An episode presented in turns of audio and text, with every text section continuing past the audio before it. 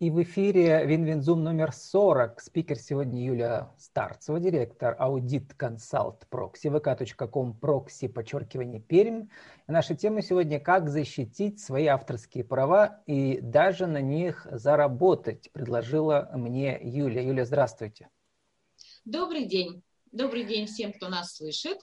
Но предложила Юлия не мне заработать, а вообще всем, у кого есть эм, желание разобраться в этой теме, да, и свои, свои права интеллектуальной собственности закрепить. А Елена Кощеева. Елена, здравствуйте. Здравствуйте. Елена Кощеева, э, маркетолог Верхнекамской торгово-промышленной палаты. Елена участвует не каждый раз, но, но только тогда, когда и тема интересна. Елена, почему вам тема защита авторского права стала интересной? Ну, наверное, потому что это один из видов деятельности верхних, э, торгово-промышленных палат, э, регистрация авторского права брендов, логотипов и так далее. Э, то есть, несмотря на то, что наша палата конкретно этим не занимается, Пермская палата, туда обращаются специалисты, предприниматели и регистрируют свои логотипы, бренды. Это как бы близкая тема к той, о которой сегодня пойдет речь. Ну и к нам часто обращаются с этим вопросом а, предприниматели, и хотелось бы их консультировать грамотно. Думаю, что Юля сегодня нам поможет ответить на ряд вопросов. Отлично. Юля, поможете нам на эти вопросы ответить?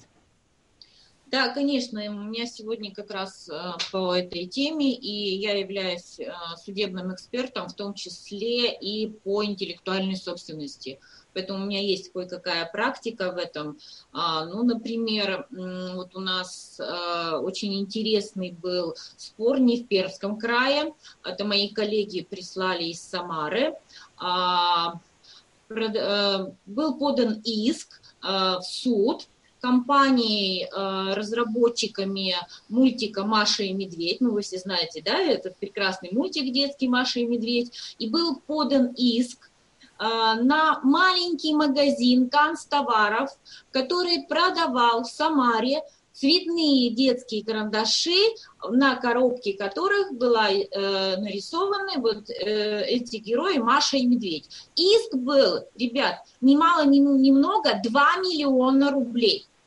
И вот коллеги отстояли это, собственника этого маленького магазина а, с, с тем, что э, собственник магазина не произвел эту упаковку с логотипами Маша и Медведь. Но что я хочу сказать э, вот э, производителям?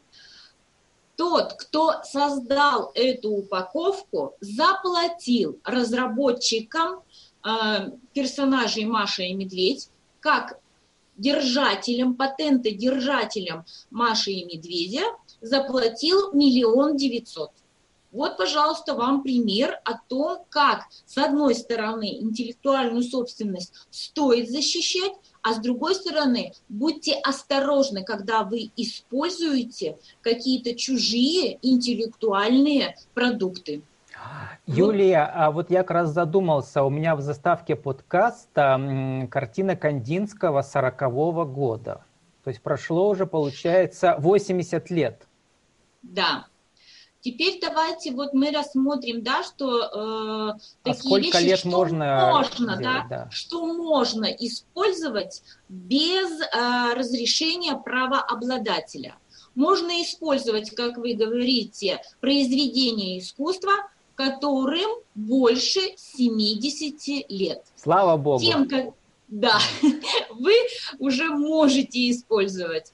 А вот тем, которым меньше 70 лет, то даже если автора нет в живых, дай бог всем здоровья, то его э, преемники, наследники могут предъявить вам судебный иск в использовании произведения.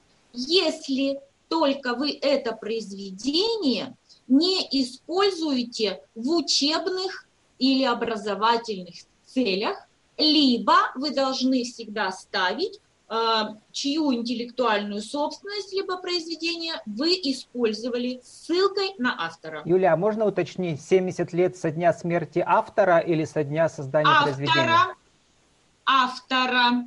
Так, когда у нас, э, когда у нас Кандинский умер, не знаю.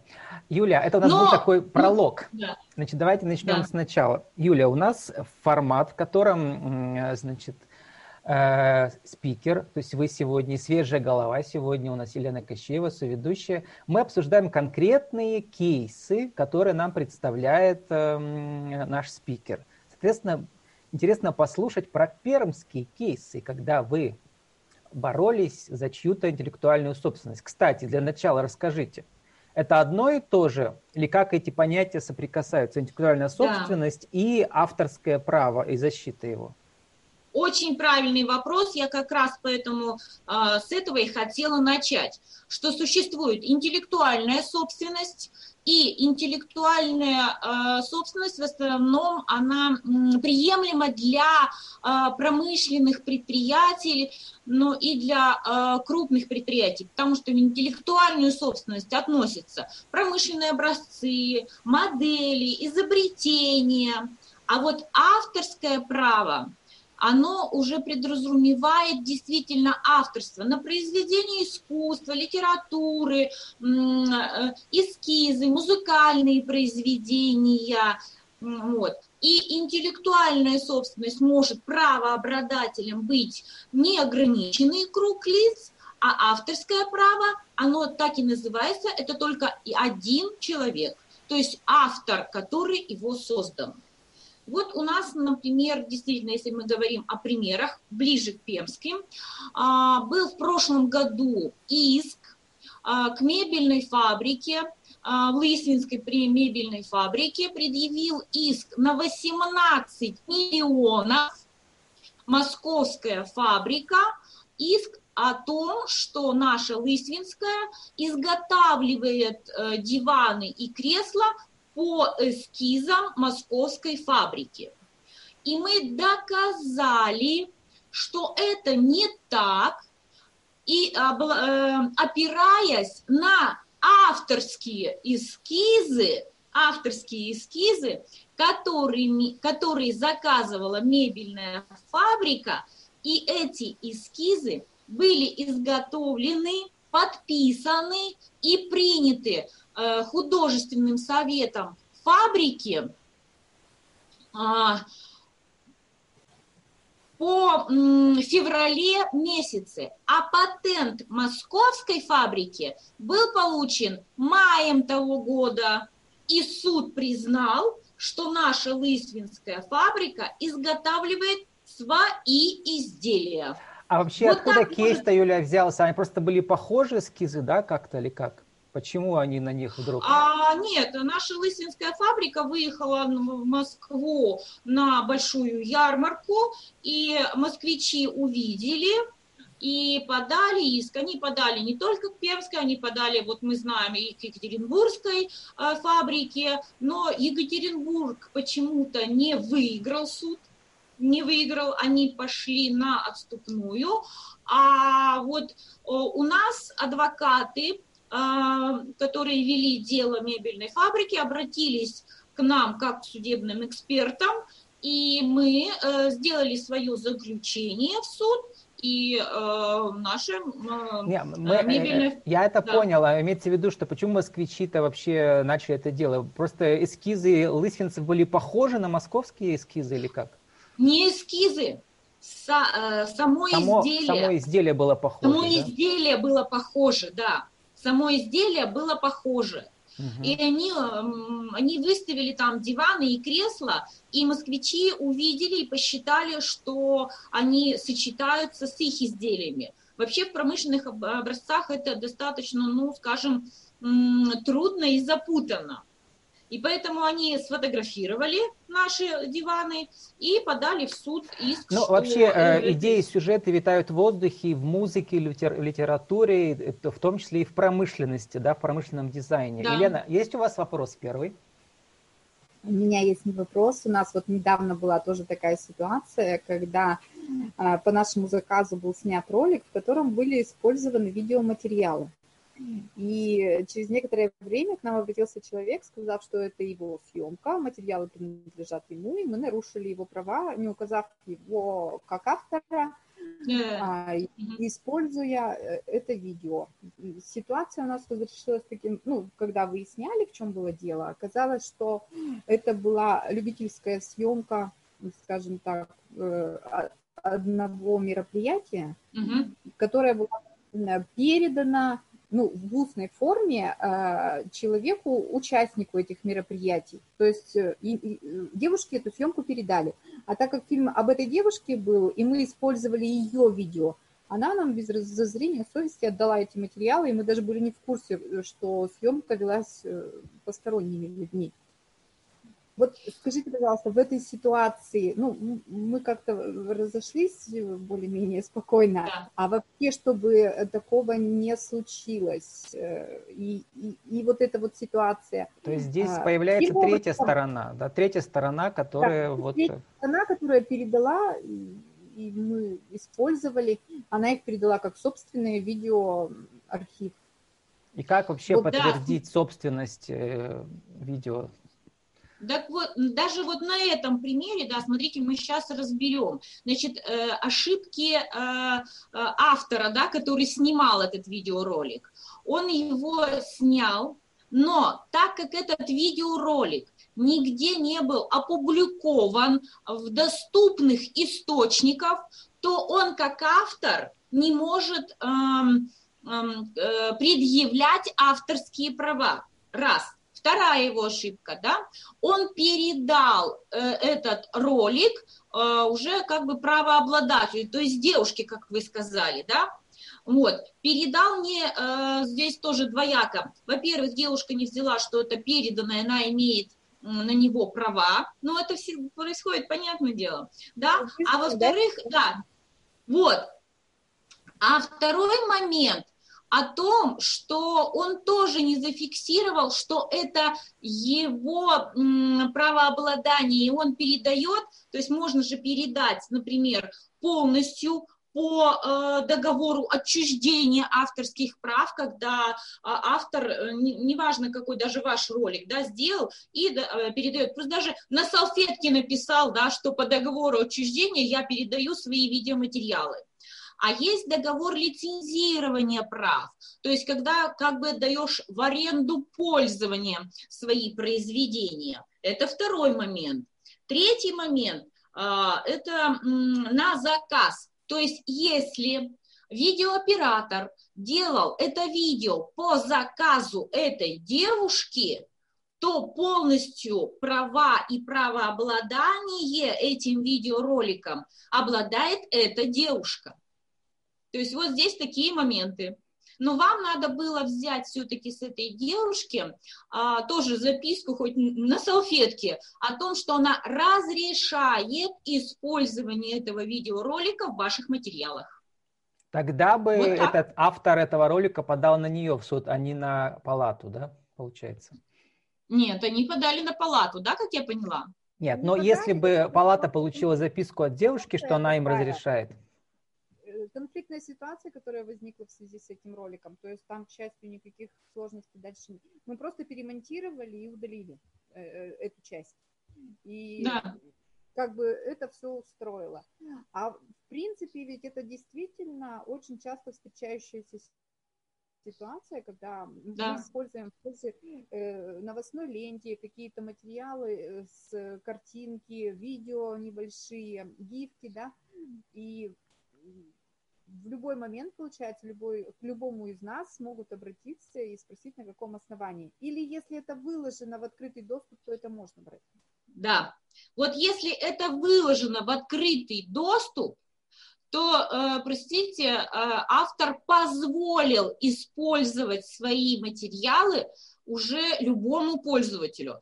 А, вы знаете, вот мы же часто в презентациях используем какие-то картинки, а, да, а, анимашки, видеоролики с Ютуба, с Яндекса, с Гугла, да, и э, вот такие материалы, э, они уже имеют э, общедоступный э, э, формат.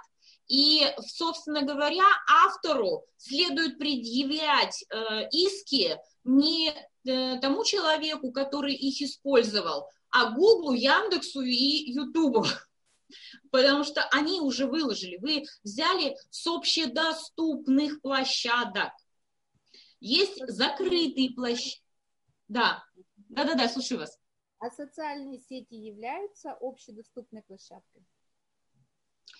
Если человек ВКонтакте, в Фейсбуке выложил э, тоже свои фотографии э, в свою э, ленту, и где у него ведь там стоит, вот смотрите, Фейсбук пишет даже, пишет, что доступно для всех, то есть человек сам дал права использования и для всех. То есть это и есть разрешение. Вот Facebook молодец, они а, даже по креативнее контакта, они сделали эту галочку, что я разрешаю или не разрешаю, чтобы, ну, это международная сеть, поэтому они и сделали такое, вот, эту кнопочку.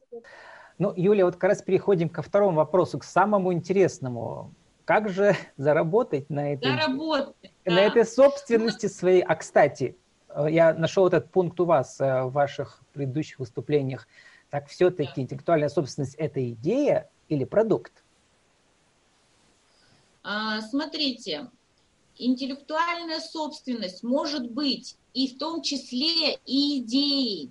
То есть здесь могут быть и э, программные продукты, и методики, и рецепты. Вот посмотрите, у нас, например, конфеты, которые Мономах нашей пермской фабрики. А, изобретатель, да, кондитер этих конфет, она запатентировала рецепт этих конфет. И она сейчас получает от нашей пермской кондитерской фабрики очень даже приличные роути. Причем роялти она получила, вот у меня прямо здесь заготовочка, значит, да, роялти получает от доли выручки, прибыли, которую получает кондитерская фабрика с продажи конфет Мономах. Это прямо, Молодец. Юля, прямо как драматург, э, значит, Чехов писал фарсы для того, чтобы как бы на них зарабатывать. Там, э, значит, с каждого спектакля у него там сколько было, 7-10%, а здесь сколько? Да, Э, здесь смотрите, вот э, по, э, значит, у нас, значит, по авторам РИД, да, то есть разработок интеллектуальной собственности, вот может быть роялти с каждой, может быть паушальный платеж, то есть это разовый фиксированный платеж, когда я по договору, да, продаю, публикуемые ставки не являются обязательными. Примерно берется где-то от 2 до 6 процентов. Как Но это да, да. Как договоришься, на самом деле. То есть это законом не регулируется. Но меньше двух, меньше двух, это заинтересует, как бы, ну, э, скажем так, нереальность. Больше двух может заинтересовать регулирующие органы, в том числе и налоговые, которые посчитают по 115 закону, что это уменьшение прибыли, специальное уменьшение прибыли – и э, уход от э, налогооблагаемой базы. Вот это имейте в виду, потому что такие судебные практики тоже есть. То есть здесь момент такой. И у меня э, вот есть, скажем так, три вопроса к слушателям вашим. И э, мне было бы приятно, если бы они у вас в группе ответили на эти вопросы, и первым трем, скажем так, правильно ответившим, а, ну, я бы а, выслала подарки. Я могу вопросы задать? Да, а потом вы еще, Юля, пошлите их в виде текста, чтобы мы их публиковали в виде комментария там. Да, ну вот давайте, те, кто слушатели, ну, вот смотрите. Результат интеллектуальной деятельности может одновременно использоваться одним лицом или неограниченным кругом лиц. Первый вопрос, да, результат интеллектуальной деятельности. Дальше второй вопрос. Какой из объектов не является объектом интеллектуальной собственности? Селекционные достижения, имущественный комплекс, э, секреты ноу-хау, фонограмма, товарный знак. Третий вопрос. Кому принадлежит эскиз товарного знака? Дизайнеру или фабрике?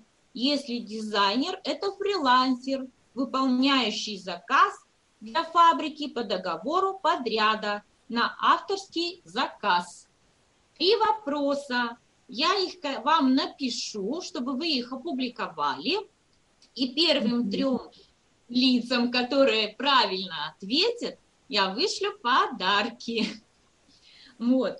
А теперь, например, э, давайте немножечко, у нас осталось время, мы скажем, как авторам можно защитить э, свое авторское право. То есть самый простой способ, э, например, ну, для тех, кто создал модель, программный эм, продукт, эскиз, товарный знак, да, а, э, можно написать это все и сфотографировать, вложить в конверт, пойти на почту и отправить самому себе заказное письмо с описью. Письмо ни в коем случае не вскрывать. Скрывает только судья, если возник судебное разбирательство. Второй простой метод – это для дизайнеров. Ставить водяной знак и присылать это, ну, картинку себе на почту, своему другу на почту, потому что мы знаем, что присланные письма на почту имеют дату. То есть это тоже будет признано в суде. Следующий простой момент как можно зафиксировать. Это э, есть площадки, определенный ВАИС, например, площадка, где вы можете задепонировать и получить свой э, депонированный э, номер вашей рукописи. То есть вы все описываете. Вот я начала говорить, девушка ко мне пришла с рецептом торта, да, вот. Я говорю, задепонируй, опиши свой рецепт полностью в граммах, в ингредиентах и пошли на площадку ВАИС. 300 рублей просто, и вы имеете уже четкий э, свой э, задепонированный рецепт. Дальше, например, смотрите еще какой момент есть. Ну, это уже для, скажем, э, интеллектуальной собственности – кроме патента, кроме патента, где действительно для промышленных образцов и вы используете в промышленности, вот, можно пойти к нотариусу и за определенную тоже сумму зафиксировать нотариально ваше изобретение. Причем а, вот нотариально зафиксированное ваше изобретение – будет точно так же, как и патент, признаваться на мировом уровне, если вы, конечно, подали на мировой, но в, при, и в том числе и в суде а, обязательно. То есть вот такие простые способы, как защитить свое авторское право и, соответственно, на нем заработать. Потому что даже вот предприятия, по опыту знаю, они э, в основном э, э принимают и любят работать с теми авторами, которые уже защитили свое авторство. Соответственно, предприятия уже обезопасили себя вот именно от таких исков, как я, например, рассказывала про мебельную фабрику. И предприятиям, с другой стороны, те, которые имеют интеллектуальную собственность. Вот я смотрю, у нас почему-то в стране, и в частности в Перми, предприятия не используют свои ноу-хау, свои э, вот интеллектуальные разработки для того, чтобы заработать на этом деньги. Ведь даже э, когда предприятие заказывает какую-то интеллектуальную э, разработку, то э, премиальные разработчикам ставятся на себестоимость, то есть уменьшается налогооблагаемая база. Это раз. Второе. Роути точно так же. Она идет, э, уменьшает налогооблагаемую базу. Еще один пример. Ну вот наше крупное предприятие, мы уже раз, э, разговаривали с собственником, э, тратит достаточно большие суммы на разработку рецептуры своего изделия, своего продукта. там идут сумма 500 тысяч.